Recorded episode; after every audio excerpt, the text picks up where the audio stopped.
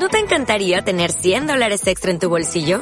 Haz que un experto bilingüe de TurboTax declare tus impuestos para el 31 de marzo y obtén 100 dólares de vuelta al instante. Porque no importa cuáles hayan sido tus logros del año pasado, TurboTax hace que cuenten.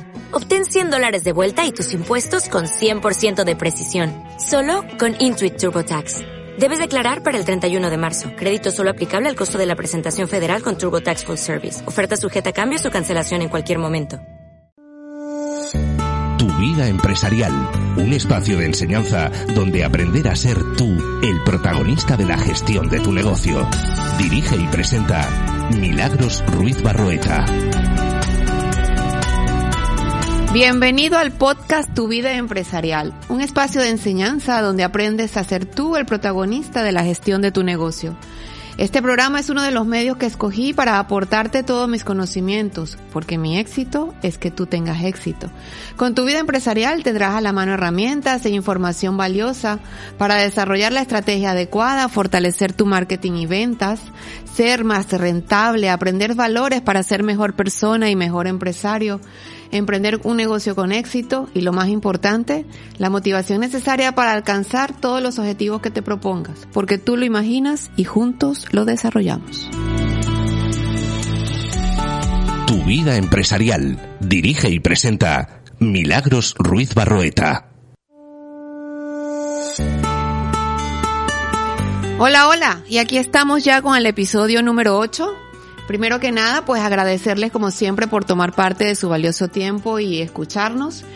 Y hoy en este podcast pues hablaremos con una persona de Murcia que no solo ha emprendido y logrado consolidar una empresa en la región, sino que además intenta promover el desarrollo empresarial.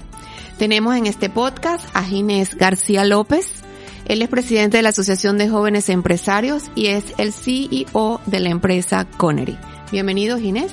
Muchas gracias, Milagros. Con él hablaremos acerca de cómo es el proceso que sufre un emprendimiento para convertirse en empresa y también la evolución que debe tener un emprendedor para ser empresario, lo cual no es fácil. Y pues también hablaremos un poco del asocianismo al final de la entrevista. Hola Ginés. Hola, muy buenas. A ver, cuéntanos un poco quién es Ginés García y su trayectoria personal. Pues Ginés es un chico de Roldán, una pedanía de Torre Pacheco, que nació en el campo literalmente porque mi padre era capataz de una empresa agrícola y me crié en ese entorno, en un entorno rural, un entorno muy humilde y un entorno donde el sacrificio era la base para conseguir los, objetivos.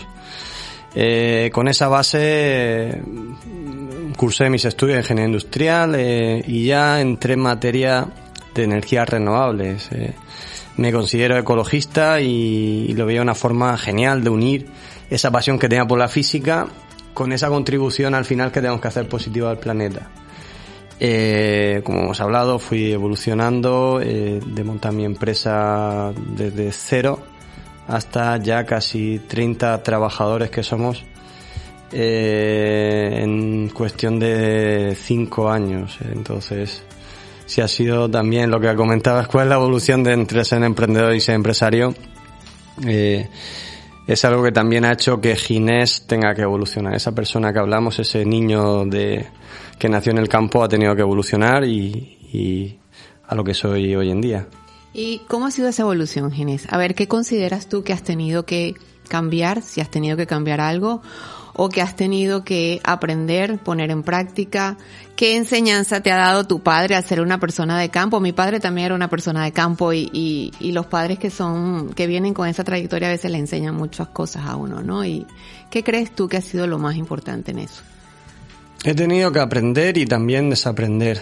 Eh, he aprendido o aprendí esa capacidad de sacrificio que siempre vi en mi casa. Eh, eh, trabajar de lunes a domingo. Eh, mi madre lleva toda la parte administrativa de la empresa y recuerdo no hay noche, y creo que a día de hoy sigue siendo igual, en la que después de cenar no se siente, venga Antonio, vamos a apuntar la gente, las horas, ¿quién, quién ha trabajado hoy? Todas las noches, o sea, todas las noches. Y eso lo tengo interiorizado. También se ha aprendido cosas, yo creo que la, la, la, la sociedad evoluciona. Eh, y la relación empresario-trabajador también evoluciona. Yo al final eh, tengo una empresa con una edad media de 31 años, donde los valores millennial están a la orden del día y esa relación trabajador-empresario eh, es muy plana. No me, yo no tengo ningún rol más importante que ninguno de mis compañeros. Eh, cada uno aporta allí donde tiene que, aportar y, y eso sí es diferente a lo que yo he vivido en casa tal vez. ¿Errores? Errores muchos. Eh, todos los días cometo unos cuantos. La cuestión es aprender. Errores. Mira, el primer gran error que he tenido yo eh, fue no confiar en, el proyecto, yo dejarme llevar por los miedos. Yo creo que ese fue mi primer gran error. Eh, antes de montar esta última etapa de Connery eh, tuve tres o cuatro experiencias fallidas y en todas ellas la clave fue no ser fiel a mis principios, a mis valores y no, no luchar por lo que de verdad me decía el corazón, ¿no? Me dejaba llevar por lo que me decían otros, eh, quizás eh, encontré socios o partners por el camino de los cuales aprendí mucho, pero en los que no terminamos de ser afines al pensamiento empresarial y a lo que queríamos transmitir. Y quizás el mayor error fue ese, no escucharme a mí mismo en, en la etapa temprana de, de mi inicio emprendedor. Como bien dijiste, estudiaste ingeniería industrial en la Politécnica de Cartagena, tengo entendido. Sí. Este, ¿por qué una empresa como Connery? ¿Por qué energía renovable, aparte de la influencia, pues evidentemente de, de tu, de tu familia? ¿Qué te motivó a, a introducirte en este, en ese mundo? Eh, primero fue mi pasión por la física. Eh, es verdad que era la asignatura que mejor se me daba en la... y enseguida entendía muy bien cómo funcionaban las cosas. Eh, y estudié ingeniería industrial, quizá era la aplicación práctica de la física, lo, que todo el mundo te dice, estudié ingeniería que tiene muchas salidas. Dentro de la ingeniería eh, vi la energía renovable y me di cuenta que era el futuro. Fueron los inicios de la energía solar.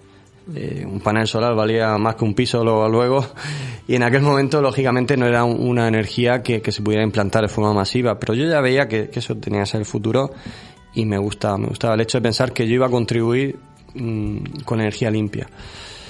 Tuve una etapa de profesional, o sea, empecé, no empecé siendo empresario. Eh, yo siempre diferencio el, buen profesional de la persona que ya gestiona personas. Y mm, hice prácticamente toda la formación que pueda haber dentro del sector energético. Intenté convertirme en un referente dentro del sector a nivel profesional como, como ingeniero industrial hasta que ya surgió en mí un, gusanito, una, una, llamémosla ambición, sí, de hacer proyectos más grandes, de hacer cosas más grandes, de saber que necesitaba un equipo y fue cuando ya eh, el ginés ingeniero mutó a ser emprendedor. A, emprendedor y, empresario. Sí, de hecho yo algunas veces en mi empresa tengo la broma cuando hay problemas técnicos y me meto al barro y la gente se sorprende, digo, a veces se olvida que también soy ingeniero, ¿no? Claro. Y la propuesta de valor de Connery en relación quizás a otras empresas que, que estén en el mismo medio. Aparte de, de, tener una media de 30 años dentro del personal que tienes, eh, y que evidentemente eso hace ver una empresa fresca, joven, quizás con ideas innovadoras. ¿Cuál crees tú que es esa, esa propuesta que de verdad diferencie a Connery y que ha hecho que puedas mantenerte en el mercado hasta ahora y que puedas tener una plantilla de 30 personas contigo? Yo la, la diferencia que hay frente a otras empresas del sector, eh, de hecho está en el propio nombre, Connery viene de Control Energy. Nosotros empezamos monitorizando y controlando energía, haciendo consultoría en, en cualquier ámbito del espectro energético de una industria. Eh, a diferencia de otras empresas, nosotros éramos totalmente independientes, trabajamos para y por el cliente, ¿no? Al principio fue difícil de, meternos, pero es verdad que eso nos ha permitido tener clientes eh, muy fieles. Fuimos evolucionando con la monitorización de energía y fuimos ampliando nuestro espectro de proyectos energéticos que hacíamos. Nuestra gran diferencia a día de hoy con, con toda la competencia, primero, es la visión global que tiene nuestra empresa, porque no todo es energía solar. Eh, mejor hay inversiones que son más rentables en ese momento en la empresa. Eh, y luego el control, la monitorización y el seguimiento. Esa es nuestro mm, eh, razón de ser en Connery, es hacer un seguimiento de todo aquello que instalamos, vendemos. Eh, nosotros no ponemos paneles solares y ya está, no hacemos una consultoría y ya está. Nosotros medimos, monitorizamos y hacemos seguimiento de todo lo que hacemos. Muy bien. A ver, eh, recientemente, hace quizás dos semanas, creo, hubo un evento de responsabilidad social corporativa de AGE que es el tercero, ¿cierto? Que, es el segundo, el segundo, pero habrá muchos más. Ahora habrá, por supuesto que sí, estoy segurísima. En ese evento hablaste de Tim Cook. A ver, para los que no sepan quién es Tim Cook, él es el sucesor de Steve Jobs en, en Apple. Eh, ingresa a Apple aún estando Steve vivo, ya tenía, ya tenía la enfermedad. Luego de Steve morir, pues Tim lo sucede, ¿no? Evidentemente Tim y Steve son totalmente distintos como personas. Steve era muy mediático, Tim no lo es, pero sin embargo él, él ha logrado levantar y, y fortalecer la empresa quizás con otra, otro tipo de gerencia, ¿no? Que es la, la parte personal de las personas. ¿Qué representa ese modelo de gestión multiplicador, como lo llaman, de Cook en la visión empresarial de Ginés y Connery? Porque evidentemente al nombrarlo en ese evento, pues se notó que, te gusta, ¿no? Lo, la, lo, lo, que él por lo menos pregona, ¿no? Además hizo un giro porque era, vi hablar de, de, Apple y ya todo el mundo dice, hola Steve Jobs. Y cuando hablé de Tim Cook eh, fue como algo nuevo, ¿no? Sí. Eh, es verdad que poca gente conoce su figura, también es cierto que, que cuando Steve Jobs lo puso ahí fue por algo y aunque es verdad que son diferentes él ya sabía también la digamos la imagen que quería la imagen y, y los valores que quería que Apple siguiera teniendo. Para Steve Jobs el producto era suficiente contribución para la humanidad. Era su forma de ver la tecnología era era brutal y que iba a revolucionar nuestras vidas que lo ha hecho Tim Cook veía la empresa eh, de una forma un poco más global. No solo hay que enfocarse en un producto de revolución de la vida, sino todo lo que hacemos para conseguir ese producto también tiene que ser eh, dejar una huella positiva. Esto va muy alineado con los valores ya no solo de Gina, yo creo, de, de, nuestra generación empresarial, de nuestra generación en general, y luego lo aplicamos a, al mundo de la empresa. Nosotros somos conscientes de que tenemos que dejar una huella positiva en este mundo, en este paso que tenemos por este planeta, eh, tanto con el medio ambiente como con las personas, y eso se refleja todos los días pues, en la forma que tenemos de hacer empresa y, y como no, también intento transmitirlo a, mi equipo en Connery. ¿Crees que ese amor por el medio ambiente está generalizado o, a ver, replanteo la pregunta, ¿crees que realmente la gente está convencida de que hay que querer el medio ambiente, de que debemos apostar por recuperar nuestro planeta o simplemente es un tema de moda? Espero que no sea una moda y creo que va más. Eh, es más, eh, incluso sectores y eh, que no lo veían como algo fundamental ahora están invirtiendo en ello. ¿no? Me comentaban el otro día si no me preocupaba que la gente usara la RSC para lavar su imagen. Mira, me da igual. Bendito sea cualquier aportación positiva que hagamos a, a este planeta. Y yo creo que la gente, las nuevas generaciones cada vez están más concienciadas. Yo se lo digo a mi, a mi mujer, es maestra, y, se lo digo, digo, tú tienes el futuro de la humanidad en tus manos y haces una labor pues imprescindible y fundamental. La educación. Y me da lástima cuando veo que compañeras suyas, eh, a los niños pequeños, no no los enseñan a reciclar, lo típico, si luego va todo al mismo sitio, no va todo al mismo sitio, no hay nada más que ir a, un vertedero de ver cómo hacen selección de residuos. Y, y creo, tengo esperanza en que estas nuevas generaciones eh, sean conscientes. Y la generación en la que, en la que estoy, que yo creo que ya hemos cambiado bastante, también estamos, por suerte, transmitiendo esos valores a, a nuestros mayores, ¿no? Yo creo que eh, que sí, que no es una moda, que, que cuidar el medio ambiente es algo mm, que está para quedarse y que cada vez hay más conciencia. Muy bien. Otra pregunta que te quiero hacer un poco al tema empresarial organizacional. ¿Crees que una empresa que tenga su visión clara y reconozca el talento de sus trabajadores, busque ponerlos en valor, está en el camino del éxito? Sin duda, claro. No puedes. Eh, la, la, época del látigo y el orden y mando se, se acabó hace tiempo. También es cierto y que esto también es un compromiso para el trabajador, ¿no? Eh, comentaba Tim Robbins en un documental que hay en Netflix, mm. eh, me, hacía gracia porque decía que, que había un león que se crió con ovejas y se pensaba que era una oveja, ¿no? Hasta que un día llegaron los demás leones, se comieron a sus hermanitos y cuando volví a ser león decía, yo era muy feliz siendo oveja porque todos los días pastaba, tenía la hierba, bueno, me podía comer un león, pero tenía mi vida más o menos hecha. A día de hoy eh, tengo que buscarme todos los días el alimento. Y es verdad que también esto es una arma de doble filo. Al final, los empresarios no buscamos trabajadores de orden y mando, o sea, también buscamos gente que nos aporte y que nos sume. Y creo que esto es positivo. Creo que, que esa visión que, que has comentado de ver a tus trabajadores, tu equipo como el mejor activo de una empresa, es fundamental y si no es así, sin duda, a la larga no, no, no tendría éxito una empresa. Este, en esto ya estaba leyendo un tema de, de esta generación de 50, 55 años hacia arriba y, y de cómo está buscando reimplantearse su vida, reinventarse, volver a emprender, ¿no? Porque en el sector empresarial actual no consiguen cabida. ¿Tú crees como empresario que, que realmente las personas de cierta edad en adelante no tienen mucho que aportar al sector empresarial como tal?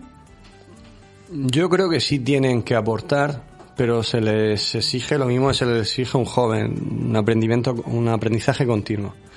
Hace poco vi una peli que se llama Abuelos. me, me, gustó, la verdad, me habían hablado y de cómo, cómo se tienen que reinventar y cómo... Es que de ahí viene, de ahí viene un poco la... Y me gustó mucho. Yo eh, lo comentaba con, con David, con mi gerente de AGE, una vez hablando con el, con el director del SEF, bueno, de hecho fue con el consejero, con Motas. Eh, ¿Qué hacíamos con toda esa gente, no? Que, que ya pasaba los, ya no 50, incluso 45 años, ¿no? Que, que, que el entorno de trabajo de 20 y pocos Mm. se ven un poco bichos raros.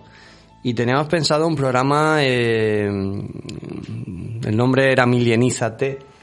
Era un poco eh, que fuéramos, digamos, la gente de esa generación entendiera a los jóvenes y que los jóvenes entendiéramos a la gente de esa generación.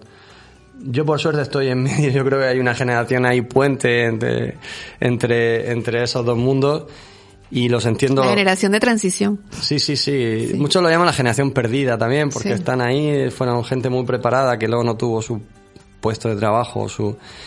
Y yo creo que ahí hay un ejercicio muy grande por hacer. Eh, yo creo que lo que no tiene que hacer un- una persona senior es dar todo por hecho. En un mundo tan cambiante, Sí. donde las redes sociales hoy en día te venden más que, que, que un, eh, no sé, que probablemente un anuncio en televisión o una buena campaña de marketing eh, es mucho más potente en otros sitios, eh, donde puestos de trabajo como el community manager que no existía, como tecnologías que son totalmente nuevas, paradigmas totalmente nuevos, eh, es difícil que venga una persona a dar domas de fe en un ambiente tan Cambiante. cambiante. Sí. Eso no quita para que eh, hay una gran ventaja que tiene la gente de esa generación frente a la de la nuestra y es el trato humano. Es cierto que cada vez veo a los jóvenes más eh, deshumanizados. Producto también creo Producto que de el la mismo tecnología, entorno. sí, Sí, sí, sí. exactamente. Y yo creo que ahí es donde tiene mucho que aportar el senior en una em- compañía, en, en darle ese toque humano. Eh, y yo lo veo, la gente más senior de mi empresa, es la- al final la que pone muchas veces la, el pozo, la cordura y la, digamos, ese saber estar, ¿no? Oye, deja a los jóvenes que sean creativos y produzcan y, y tú eres más útil a día de hoy mm, gestionando ese, Aterrizando quizás. aterrizando, sí, sí, sí, Sí. esa, esa persona que a mejor queriendo llegar allí y ser más que nadie porque probablemente te, te vayas a estrellar en, en este entorno. Muy bien. Este, estamos entrando ya en la última parte de la entrevista y pues quiero hablar un poco de la parte asociativa, ¿no? Eres presidente de AGE, entiendo que tienes, no sé cuántos, cuántos años que tienes como presidente de AGE ya. Son tres años y ahora pues hay de nuevo elecciones que en breve sacaremos la, la candidatura. A ver, ¿qué sientes que has aportado eh, en ese puesto al liderazgo del sector empresarial murciano? O sea, como empresario de la región joven que eres, este, con una vida pues con, que muy interesante como has expuesto hoy, ¿qué crees que has aportado tú a ese liderazgo? ¿Cómo has concientizado el liderazgo? ¿Qué queda todavía por hacer? ¿Qué ha logrado Ginés en AGE en Eh, estos tres años? Te voy a decir lo que he intentado lograr y, y ya que sean los demás que juzguen o no. Eh, yo cuando cogí la presidencia, eh, tras un trabajo previo buenísimo de todos los que me precedieron, aún me daba cuenta de una cosa, y es que la, la sociedad tiene una imagen de empresario que yo creo que no era justa con la realidad, y yo creo que teníamos que intentamos intentar hacer que la sociedad viera al empresario de otra manera. Eh, ha formado parte del ADN de mi junta directiva, eh, de ahí viene la jornada de RSC, de ahí viene la forma en la que hemos hecho las cosas, eh, darle también un toque más fresco. Hemos intentado también eh, acercar la imagen a los jóvenes, ¿no? Eh, los jóvenes ya no van con traje y corbata, van con zapatillas y, y al final yo creo que eso, eso se ha notado estos años y queda todavía mucho por hacer, pero seguiremos en esta línea. Ya, ¿qué esperas de, de lo que viene? De esperas ganar otra vez, esperas reelegirte. Eh... Mm, si no lo esperase no, no, no presentaríamos candidatura. En mm. breve... En breve, bueno. Eh, ¿Quieres reelegirte porque crees que todavía tienes mucho por hacer? ¿No te ha dado tiempo? ¿Crees que es un tiempo corto? A ver. son tres años que pasan volando y, y entre te risas y te das cuenta, dices, es que ya se me ha ido un año y, y tenemos ya enfilado muy bien el equipo, el staff, todo, todo, todo. Y si me, si quiero seguir es por dos motivos. Primero, para, quizás para continuar un poco más y afianzar lo que hemos conseguido. Y también para preparar la asociación para el futuro. Eh, mi idea es que ya empiecen a entrar gente de, de, 30 años o menos a la junta directiva, empezar a bajar y no sé, y vamos, eh, lo ideal es que el que venga o la que venga eh, lo haga con mucha más fuerza y mucho mejor, ¿no? Pero es muy, es muy peligroso dejar una asociación descabezada de golpe. Claro. Es muy peligroso y si uno de los motivos eso es para, oye, también para aprovechar este, estos años para preparar el camino y que vengan otros con más fuerza. Pues muy bien, si quieren contactar a Ginés para hacerle alguna consulta, pregunta de AGE, de Connery, cómo, ¿Por cuáles son tus coordenadas? Soy muy accesible. Tengo muchos inputs, como digo, por LinkedIn, por Instagram, por Twitter. Eh, me pueden mandar un correo a través de AGE, a través de Connery, eh, pero vamos, yo a día de hoy y, con el público que tenemos joven, las redes sociales yo creo que es la forma más fácil de, de contactar conmigo o con cualquier persona. Pues muy bien. Y así hemos llegado al final de nuestro episodio número 8 de Tu Vida Empresarial. Espero ustedes lo hayan disfrutado tanto como yo, Ginés. Muchísimas gracias, por aceptar la invitación, estar aquí y brindar un poquito de tu información y de tu vida a los oyentes y compartir con nosotros también un rato de aprendizaje. También quiero agradecer a Metrópolis FM, Alejandro Evanplie por la producción de este podcast y pues nos veremos próximamente en una nueva edición. Hasta luego.